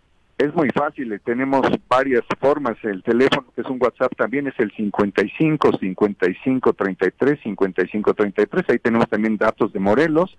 Estamos en Consejo Ciudadano en cualquier buscador, Consejo Ciudadano MX.org en Instagram, en Twitter, arroba el Consejo MX en Facebook, arroba Consejo Ciudadano MX. Ahí estamos muy dinámicamente pendientes y a las órdenes de ustedes. Oye, esta aplicación que comentaba Salvador, si la puedes repetir, ¿y qué es lo que hace teniendo esta aplicación? ¿Cuál es el beneficio para el ciudadano? Eh, se llama No Más Extorsiones. Con esa aplicación ustedes nos reportan a nosotros con un pequeño protocolo se agrega una base de datos, ya teniendo esa base de datos, si tú tienes la aplicación, se bloquea el número de donde te, de donde te amenazan para fraude, extorsión o secuestro digital o que te dicen que pertenecen a un cártel. Esa es la función de esa extorsión, es muy útil, te deshaces, insisto, del 90% del riesgo de que te molesten por teléfono. Los delincuentes que muchas veces, eso hay que decirlo, ni siquiera son integrantes de cárteles, esa es la verdad, 90% de los casos bloquean. El problema más eh, amenazante es la extorsión presencial, esto que ocurrió que está ocurriendo con el tema de la distribución de productos avícolas en Guerrero, yo creo que eso es gravísimo y hay que atenderlo. Entonces, esta aplicación nos ayuda muchísimo y lo otro, lo que es presencial, sí requiere de la denuncia ciudadana, pero requiere sobre todo el liderazgo policial, de gobierno y empresarial. Perfecto, pues muchas gracias por acompañarnos. Muy buenos días. Un abrazo. Gracias, gracias a los tres. Cuídense mucho. Gracias. buen martes. Saludos. Qué, qué, qué datos tan interesantes. Mm. Tan lejos, tan cerca la Ciudad de México de nosotros y tan lejos en la operación que se debe de hacer, porque dijo de pe a pa las acciones que hay que llevarse a cabo Híjole, si yo como le explicaba, digo, no lo quería convertir en un asunto de catarsis, ni, ni se trata de ir a, Pero dan ganas, dan ganas, ¿no? ¿a poco no? Pero yo me quedaba pensando, dije, para empezar la jefa de gobierno diario está ahí. El gobernador yo creo que ha ido una vez. Va los jueves regularmente. Los jueves. Muy y crudo, y crudo, y crudo. Va crudo. Segundo, eh, ¿tú crees que está crudo todos los días? Al pobre también insinuaste que el domingo estaba crudo. ¿Tú lo conoces? ¿Tú lo conoces? Dime que estoy mintiendo. Tú lo conoces, Yo no, ¿eh? Yo no, yo lo hablo el tanteo. Tú sí has convivido con él. Tú sí has visto cómo, cómo Pero el domingo no se, veía tanto, ¿sí? Eh, ¿No? ¿No? ¿No, Viri? Viri, yo sí soy, yo soy un borrachote social que le sea esto. Mm. Está hinchado, está hinchado de tanto alcohol. Véanlo, por Dios santo. Véanlo, no, no me lo invento yo. Está hinchado de tanto alcohol. Este, no sé si el domingo iba crudo o no, pero pues si no, qué, qué desperdicio de cara, porque ya la trae, ya la trae este impregnada, ¿no? Y, y decir, híjoles, coordinación, sale, ¿no? Guarneros no se lleva, no, no, no, no, no, no, no, no da una. Eh, eh, fiscalía, están peleados con ellos a muerte. Ese es el problema, ¿no? Este ¿Cuál liderazgo si no has logrado ni unir esfuerzos con todas estas corporaciones que deberían de estar trabajando de la mano? cámaras empresariales, los, los pelucean, los maltratan, los señalan. Los usa. Eh, los, los usa cuando quiere foto, pero cuando no, no les da nada. Y entonces dices, no. Y, luego eh, este señor muy, muy educado y muy inteligente dice, pues me extraña porque es de un barrio bravo, pero de su ciudad, de la de ustedes. Este, Por eso lo ubica perfecto. Sí, no hablaba de la varona. O no, de la, o de la Carolina o de Gualupita. Claro. Hablaba, hablaba de Tepito. y, y, y cuál sensibilidad pues no hombre, no, no, no, no, no, este cuate no, no, no entiende absolutamente nada de lo que pasa, no lo quiere hacer, le da flojera, y pero pues no se trataba de decirle a él las cosas, ¿no? O entró una persona de la Ciudad de México, del Consejo de Ciudadano de Seguridad, que efectivamente sabe lo que están haciendo. Ciudad de México tiene un buen secretario de Seguridad con Omar García Harfush. Eh, la jefa de gobierno con quien no comparto prácticamente nada, pero me queda claro que es muy trabajadora, no solo preside todas las sesiones del Comité de Seguridad, de la, comisión, de la comisión, también eh, ella da audiencias públicas todos los días a las 6 de la mañana al ciudadano común y corriente. Mi papá ha, sido, ha, ido a esas audiencias a solicitar unos temas de gestión y, y, ella está ahí, ¿no? Y que de hecho es un ejemplo que han estado replicando varios gobernadores. Y aquí, mira, por mucho que digas que admiras a Andrés Manuel y demás, nunca se les ha ocurrido despertar a Cuau a las 6 de la mañana para ponerlo a dar. Vienes llegando a esa hora, Viri. ¿Cómo lo vas a despertar? Ruégale a Dios que lo encuentres un día a las 12. 8 con 20, vamos al reporte del clima. El reporte de clima semanal con Nuri Pavón. Nuri, creo que con esto de las lluvias te vamos a tener todos los días en el Zoro. Cuéntanos cómo pinta la eh, este, este, este, martes, ya no tan de mañanita para muchos porque nos despertamos con lluvia, como adelantabas. Muy buenos días. Hola, Viri, muy buenos días. Un gusto saludarlos. Buen día a Pepe, Paco y por supuesto el auditorio, deseándoles un excelente martes. Y así es, Viri, como mencionamos al inicio de la semana, eh, vamos a tener condiciones de precipitaciones en esta semana. Hoy vamos a estar esperando condiciones de cielo con nubosidad. Estamos teniendo mucha fuerte de humedad proveniente del Océano Pacífico. Esto a que se está asociando ya lo que es la formación de la segunda depresión tropical. Ahorita todavía, en las siguientes horas se espera se intensifique a un a una tormenta tropical llevando por nombre Blas, sería la segunda el segundo ciclón tropical de la temporada por parte del Océano Pacífico. Eh, este ciclón ahorita localizado aproximadamente a 445 kilómetros al suroeste de Acapulco. Está presentando vientos de aproximadamente 55 kilómetros por hora con rachas de 75 y se va a estar desplazando hacia el nor-noroeste. Por su desplazamiento y ubicación no va a impactar en ningún estado del país. Sin embargo, toda su banda nubosa está ocasionando eh, lo que sería la nubosidad en porciones del sur, occidente y también para el centro de, de la República Mexicana, sin excepción del estado de Morelos donde vamos a estar esperando condiciones de precipitaciones para el día de hoy, de chubascos a puntualmente fuertes. Estamos hablando de 25 a 50 milímetros. En comparación, el día de ayer o las últimas horas estuvimos teniendo eh, acumulados de 5 a 25 milímetros. Hoy vamos a estar esperando mayor precipitación y también mayor nubosidad, por lo tanto una ligera disminución en las temperaturas máximas, esto asociado a toda esta nubosidad. Las máximas que vamos a estar esperando el día de hoy será de 26 en la zona metropolitana de Cuernavaca, la mínima se presentó en 13, en lo que es la zona de los Atos de Morelos, Huitzilac, mínimas de 7 con máximas de 22, en la zona eh, oriente para Cuautla, temperaturas de 18 a 30 y en la zona sur Cojutla, mínimas de 20 con máximas de 36 grados centígrados. Lo que sería el viento se espera que esté oscilando entre los 15 y 20 kilómetros por hora y ese sería con dirección dominante del sur. Prácticamente en los siguientes días vamos a seguir con esta nubosidad y condiciones de precipitaciones, pero vamos a estar teniendo aquí de manera diaria lo que sería la actualización del pronóstico. Perfecto, Nuri, muchas gracias, por, el reporte. Muy buenos días. Muy buen día. Buenos días, exacto. No llevaba paraguas o no andaba mm, preparado. No, no, hay pretextos. Son por culpa de Blas. pues qué más. 8 con 23, tenemos pausa, volvemos. En la mañanera de hoy, donde se tocó el tema de salud con la presencia del subsecretario Gatel, se anunció que a partir del jueves 16 de junio se abre el registro de vacunación y la convocatoria para la vacunación en niños de 5 a 11 años contra el COVID-19. Y hablando de estos temas, vamos ahora con la doctora Brenda Valderrama. Muy buenos días, Viri, Pepe, Paco y amigos que nos escuchan. Recientemente se ha comenzado a hablar más de la viruela símica o la viruela del mono, padecimiento que si bien no es nuevo, cobró relevancia en últimas fechas, pues su expansión por el mundo empieza a acelerarse cada vez más. Esta enfermedad viral, provocada por la transmisión de los animales a las personas, inicia en los seres humanos con síntomas como fiebre, dolor de cabeza intenso, dolores musculares, dolor de espalda, agotamiento y erupciones en la piel. Para conocer más sobre este tema y otros padecimientos que aquejan a la humanidad hoy en día, tenemos en cabina a la investigadora de la UNAM y miembro de la ACMOR, la prestigiada doctora Brenda Valderrama. Bienvenida.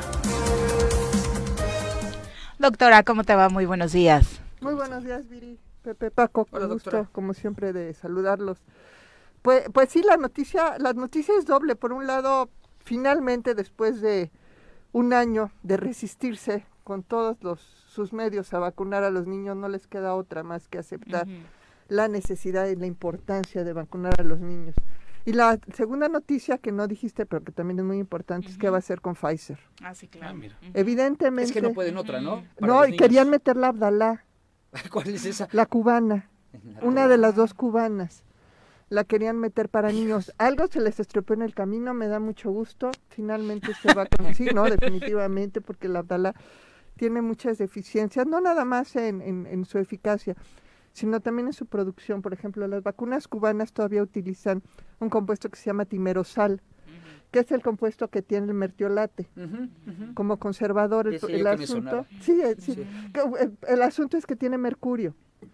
Y, y, eso ya tiene muchísimos años que se descartó para la, para, para la preservación de vacunas y tiene que ver con su aislamiento. Utilizan los mm, compuestos más baratos, más económicos, más accesibles. Entonces, pues la verdad es que me da muchísimo gusto, no nada más que hayan eh, reflexionado, recapacitado y decidido vacunar a los, a los niños de 5 a 11, sino que además decidan hacerlo con una vacuna de probada eficacia, que es la Pfizer. ¿Van a ser dos dosis? Dos, dos, seguramente. Seguramente, pero son dos dosis pequeñas, digamos. Es una fracción de la dosis para adultos. Está eh, adaptada para, para, niños. No es la misma dosis que se le pone a los adultos. Y ya acabaron también las pruebas para menores de 5 años ya este, están, ya solicitaron el registro en Estados Unidos, muy pronto les van a dar el registro y este, estará, saldrá al mercado, bueno, no al mercado, sino de uso de emergencia en realidad, la vacuna para menores de 5. Hay algunos que nos daba miedo o les daba miedo vacunarse por los efectos secundarios y demás. En esta, eh, qué bien que dices que esta dosis para menores evidentemente viene adecuada para, para su edad. Eh, ¿Tendrán también algunos secuelitas, eh, algunos... Eh, efectos secundarios? Miren, como todas las vacunas, pero acuérdense que esas vacunas ya pasaron por ensayos clínicos y los ensayos clínicos se hicieron con un número de personas lo suficientemente grande como para poder monitorear y, poder predecir cuál es el impacto eh, con los efectos secundarios de la vacuna. Y, y los números son tan tan bajos eh, siempre comparados con la enfermedad. Claro. Claro que sí existen, pero, pero es muchísimo menos el riesgo de la vacuna que de la enfermedad, sin duda alguna. Entonces es una cuestión de, de, impacto relativo. Y, Además ya son muchos los países que han vacunado menores, ¿no? Sí, bueno, comienzan. Todos los, del primer mundo ya desvacunan menores. menores. sí. Y, y bueno, y la otra cosa es que acuérdense que no sabemos qué pasa con los niños que les da COVID. Y salió un artículo en una revista de pediatría hace unos días de un grupo israelí donde analizan el caso de cinco chiquitos de entre nueve meses y siete años que presentaron esta hepatitis atípica. Ah, sí, claro.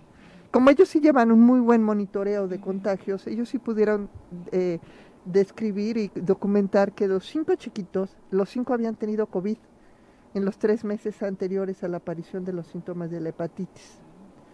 Cuatro de ellos no tenían adenovirus, que era el otro candidato.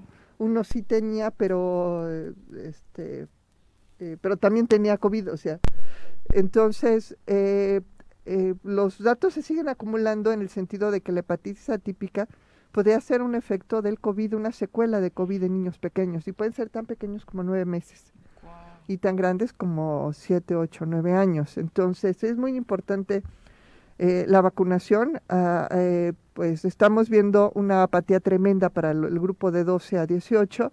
Esperemos que los papás reflexionen y lleven a sus niños a vacunar los menores de 11 años, porque es, no es importante, es importantísimo que los vacunen. No sabemos las secuelas de la enfermedad, no sabemos eh, qué condiciones pueden tener cada uno en lo individual que les puede ocasionar un daño a largo plazo. Porque además lo empezamos a ver como de manera muy normal, ni siquiera pensando en las secuelas, como de los niños no tienen grandes efectos con COVID, nos vale si les da, eh, eh, es, fue, es que tuvimos un error de origen y yo no me canso en decirlo. Haber dicho que COVID era como la influenza fue tremendo. Impactó la, la psicología del mexicano y realmente creemos que es una enfermedad como influenza que te va a dar y se te va a quitar. No, COVID es una enfermedad inflamatoria que deja daño inflamatorio en los órganos, en el corazón, en el hígado, en los pulmones, en el cerebro. Inflama. Por eso es eh, las secuelas y por eso fue muy difícil. La mortandad al principio fue tremenda porque se le atendía como si fuera una influenza. Y, y, no se confíen, si les da ahora, ahora esta semana, la próxima semana que ya tenemos el nuevo pico, no se confíen si se les sube. Y, ay, es que nada más me dio fiebre dos días y se me quitó. No, porque deja secuelas y no sabes para dónde vienen. Y los grupos que se dedican a, analizar el post-COVID encuentran una gran cantidad de daños, desde cosas como caída de cabello, disfunción eréctil, problemas digestivos, hasta cosas muy severas como infartos, eh, eh, dramas cerebrales, problemas psiquiátricos. O sea, es un abanico enorme de consecuencias que pueden tener COVID por su característica, que es una enfermedad inflamatoria. Pero si ya no lo estamos tomando muy a la ligera, doctora. En ah, esta ola parece ser como de, ah, ya no importa, ya estoy vacunado, ¿no? Exactamente. Iba a ser el mismo comentario que Viri. O sea, creo que ahora como ya no vemos tanta mortandad, ahora decimos, ay, si me da COVID quizá no pasa nada porque no voy a no voy a llegar al hospital, no me voy a morir y demás. Entonces creo que si hemos bajado la guardia en nuestros hábitos de el uso del cubrebocas en algunos espacios, el lavado de manos, este, e incluso ya algunos ni siquiera estamos prestando atención de cuánto tiempo nos ha pasado para tener la, cuarta dosis, ¿no? Y en esta época también de, de las estos chavos de 12 a 14 que se estaban vacunando también hemos visto que ha disminuido en los centros de vacunación el que lleven a los eh, chavos. Fue muy poca la afluencia. Estuvieron en Jutepec esta que semana es una confianza terrible y con, por, lo, por el dato que tú dices, no es solamente la mortandad, sino a final de cuentas en tu cuerpo queda el virus y trae una secuela importante o varias secuelas importantes que te van a mermar en tu salud. Sí, por supuesto. Entonces no hay que dejar eh, eh, olvidado esto. A lo mejor después de ahora que recapacitaron de la vacunación de los niños, también recapacitan sobre el COVID extendido. No está considerado como una enfermedad en el Seguro Social, en el ISTE, por lo tanto no le están dando ni atención ni incapacidad a las personas que presentan estos cuadros y pueden ser muy debilitantes. Ya vieron el caso de Justin Bieber, por mm, ejemplo. Sí, qué cosa. Él, en realidad su problema es que con, con el COVID se le reactivó un herpes que es lo que le dio el síndrome este de parálisis, pero pero el herpes es algo que circula y que tenemos muchísimos y que almacenamos durante muchos años, los que nos dio varicela, por ejemplo. Entonces, no hay que no hay que dejarlo este, en vano. Si, si alguien con tantas condiciones de higiene, de seguridad, de todo, pudo recaer económicas, de protección, tuvo esta secuela, puede pasarnos a cualquiera. la escena es terrible, ¿no? Mientras está grabando el video, para quienes no han visto, o sea, la movilidad en su rostro en la mitad es nula, ¿no? O sea, no, no puede controlar los movimientos de sus ojos ni de esa parte de la boca. Y son el tipo de cosas que es como una tómbola, no nos sabemos realmente qué traemos, dónde estamos si tenemos algún problema preexistente, etcétera. Por eso es muy, muy Y aparte es muy joven, doctora, que es otro muy tema, joven, 30 Años sí, sí, sí muy joven y entonces es que sirva de, de, alerta, ¿no? No sabemos realmente cómo nos puede tocar y le puede tocar a los niños chiquitos, vean los casos de hepatitis atípica, a los jóvenes, vean este muchacho Justin Bieber, adultos mayores, etcétera, ya no es algo que está asociado a un grupo o asociado a una condición ni étnica, ni de pobreza, ni de higiene, de nada, realmente es una tómbola, así que más vale, más vale prevenir. doctora, en esta entrada que te daba la producción, el tema de los dos casos de viruela en México de personas que no han viajado. ¿Qué reflexión te deja? A ver, de, la viruela que sabemos, es una es un virus que, que tiene, tiene un rato circulando, que se había eh, contenido en un grupo bastante pequeño, pero que a raíz de una fiesta en Ibiza, en Ibiza creo, sí en una En las Canarias, ¿no? En las Canarias. No, en las Baleares. ¿Baleares? Ah, ah, entonces fue, sí, fue en Ibiza. Bueno, no, sé, pero lo que sí sé es que fue una fiesta masiva de varios días y ahí fue donde se propagó el contagio. Y lo que sabemos es que es un virus que es muy contagioso para las personas con las que estás en contacto. O sea, no te vas a contagiar en el camión o en el súper. Pero si está en tu familia o es una persona con la que convives durante muchas horas, tienes una alta posibilidad de contagio y es donde están viendo ya aparecer estos racimos de contagios. más la irresponsabilidad, ¿no? De este caso de Vallarta, que terminó ah, sí, huyendo. sí. Pero a ver, una, un, tema, doctora. No, no es, em, perdón con lo que voy a decir, pero no es vivir siempre, o sea, con esta cultura de... Son dos casos en México. No sé cuántos. Pero ya 400 en Inglaterra. 400. En dos meses. La, la población inglesa es de 40 millones, más o menos. ¿No, ¿No es esa ansiedad de los gobiernos también de querernos tener viviendo con miedo? O sea, COVID sí fue real. A mí me dio que casi me muero. Esto también es real. Pero, pero, no sé, como que ya estamos saliendo del COVID y ahora ya la viruela del simio.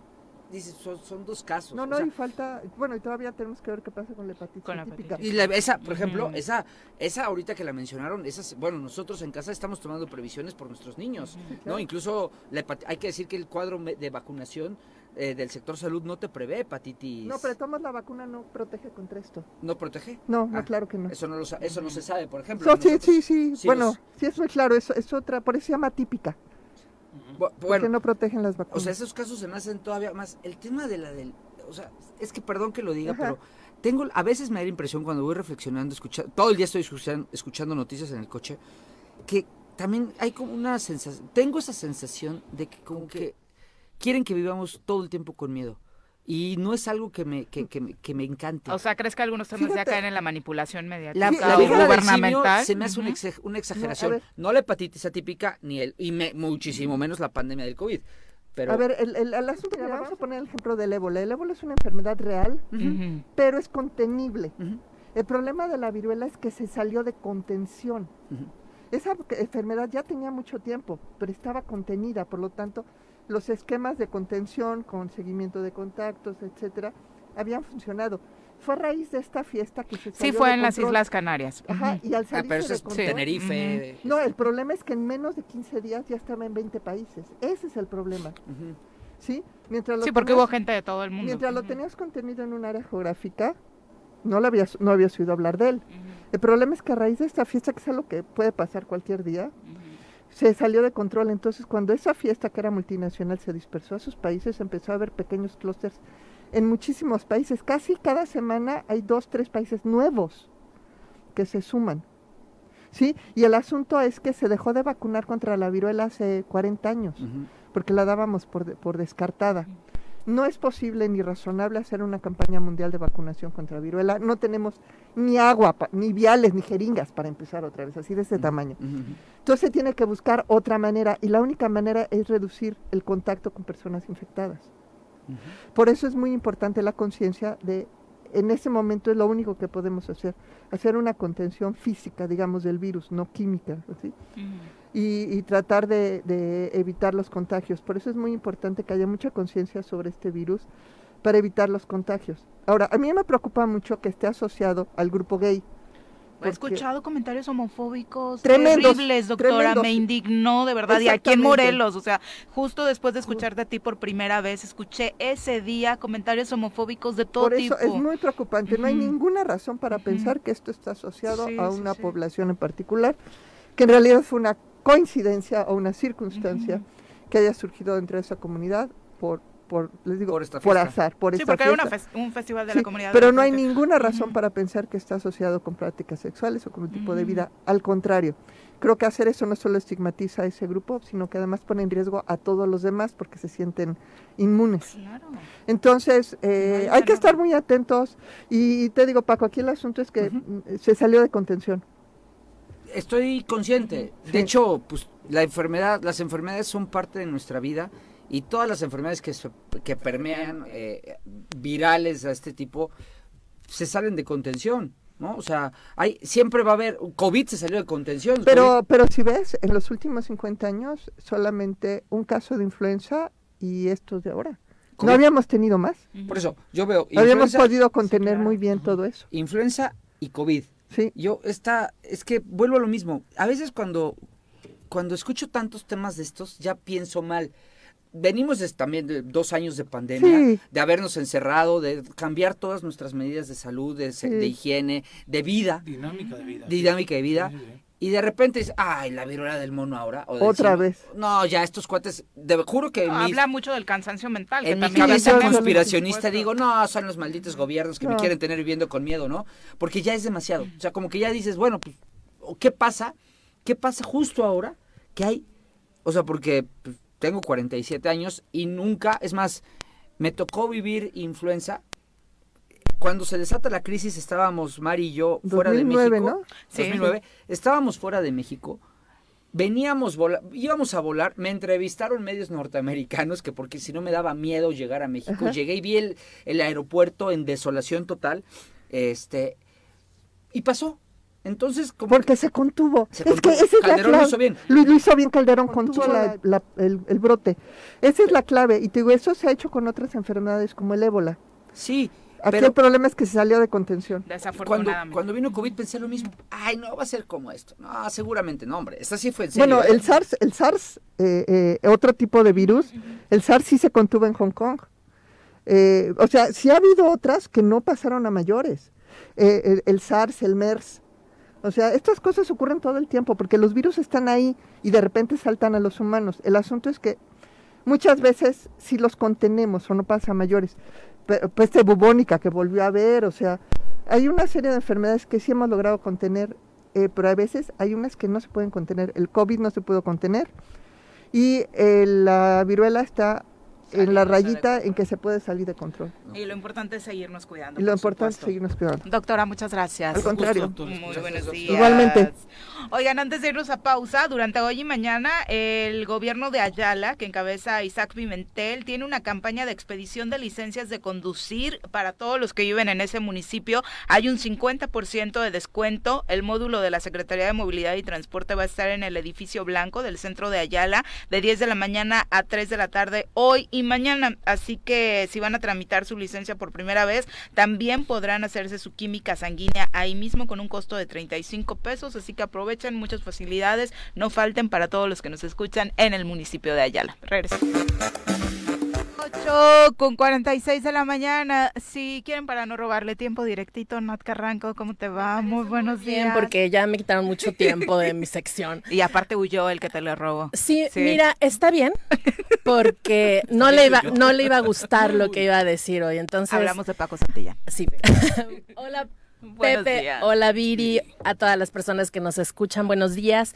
Y pues bien, el día de hoy vamos a hablar de un tema que por supuesto ha tenido a las redes sociales, a todos los medios de comunicación atentos en un escándalo que fue por demás desafortunado, humillante para ambas partes. Se expusieron eh, muchos tipos de violencias entre ambas, eh, ambas personas. Y estoy hablando del caso de Johnny Depp y Amber Heard.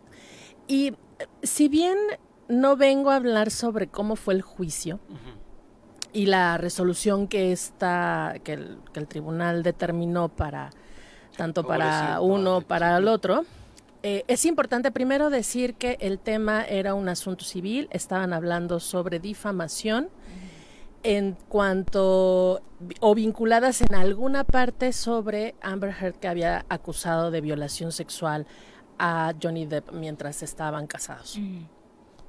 Y muchas de las cosas que surgieron a partir de este caso era cuestionar el hecho de que las mujeres que denunciamos violencia sexual, eh, que no lo hacemos directamente en un ministerio público, lo que queremos es afectar y que generalmente otros hombres e incluso otras mujeres dicen que estamos mintiendo. Y esto se ve todos los días en el Ministerio Público cuando una mujer va a denunciar violencia sexual sin importar la edad, no se le cree o se cuestiona qué hizo esa mujer para que el agresor, el abusador, haya hecho eso contra ella, ¿no? siempre como minimizando la voz de las mujeres y dándole demasiado crédito a la veracidad o al, a la, a la, no sé, a veces hasta al, a la buena reputación que puede tener ese hombre. En el caso de Amber y de Johnny fue brutal la forma tan diferenciada en la que fue tratada por los medios de comunicación e incluso por los fans.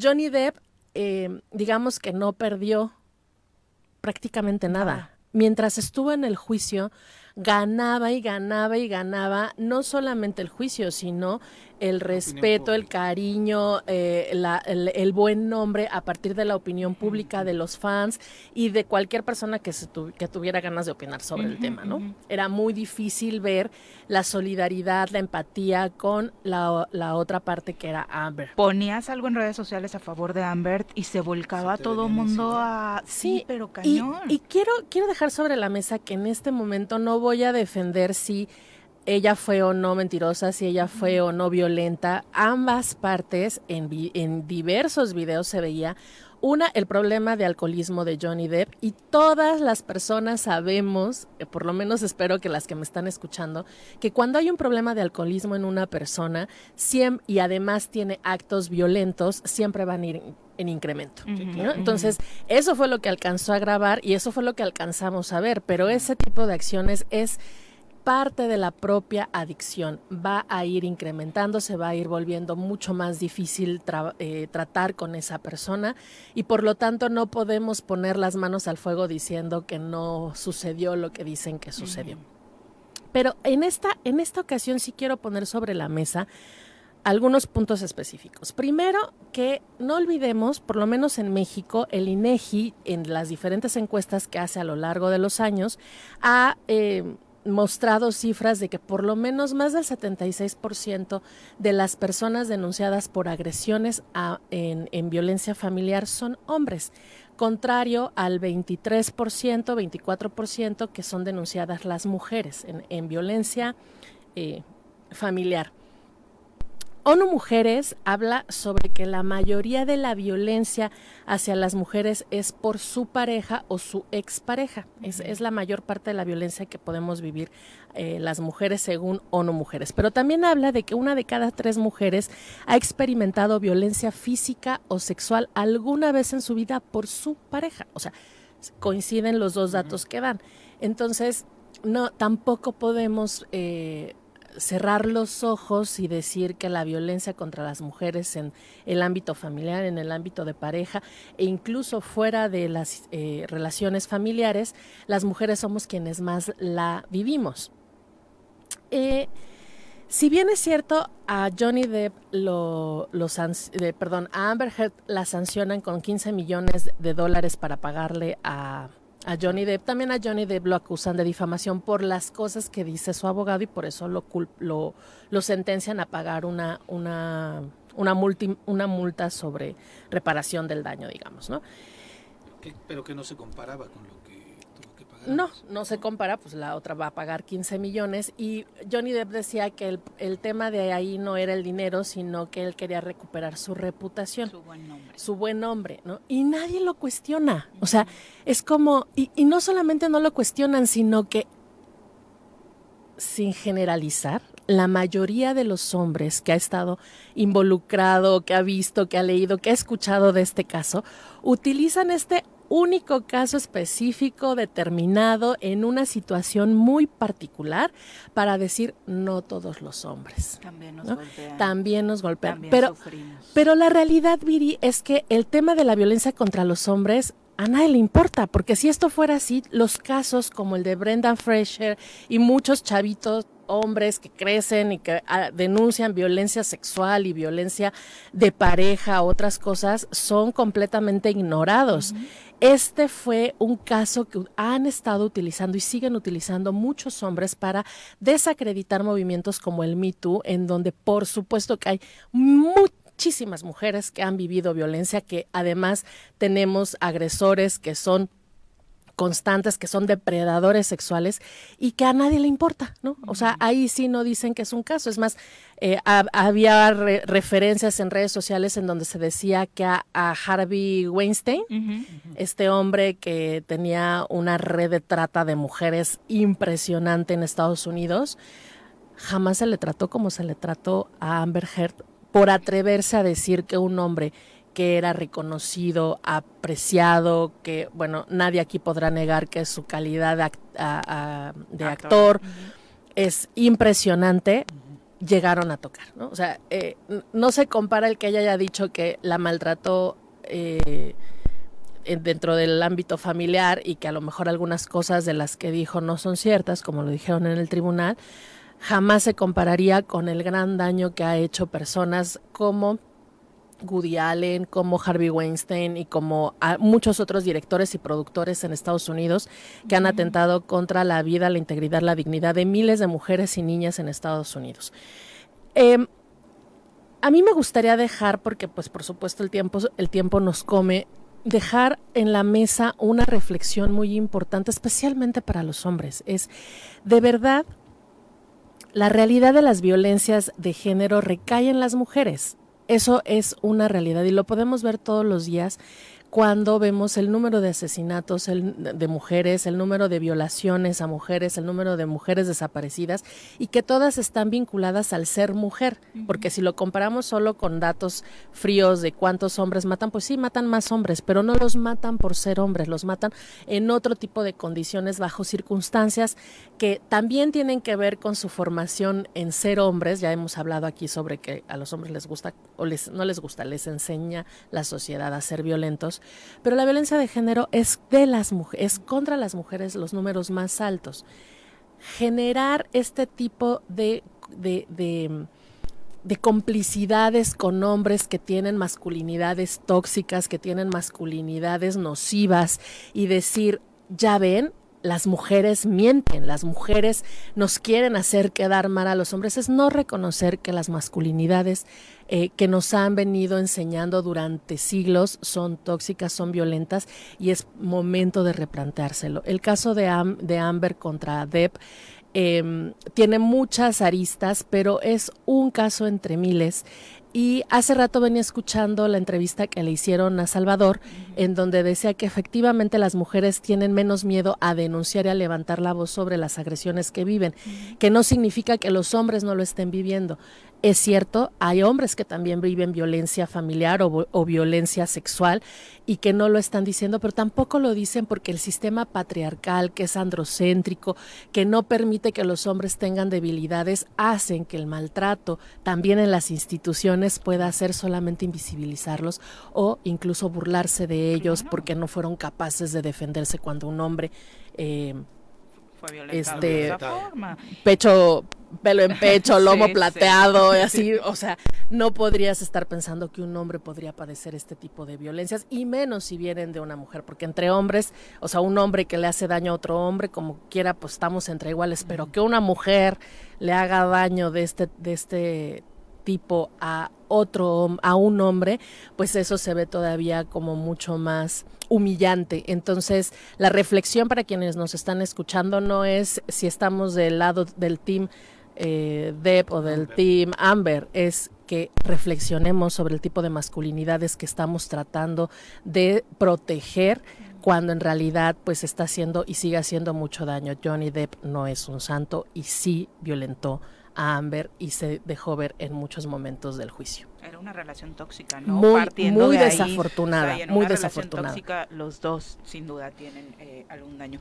Muchas gracias. gracias a ustedes. la próxima semana. Si tienen más propuestas de temas, escríbanos, que ah, aquí los complace, ¿eh? porque esta fue una complacencia para el auditorio. Muchas gracias, Nat. Muy buenos días. Ya nos vamos, que tengan extraordinario día. Está el repechaje en la eliminatoria mundialista. Ayer todos tristes porque Perú quedó fuera, va a Australia. Ni se enteraron los australianos que están en el mundial, mientras que en Perú, nacional ayer. Hoy Costa Rica se juega, se juega su, su pase. Sí, no, fue terrible lo que sucedió en Perú. Bueno, doña Laura Bozo está a punto del suicidio.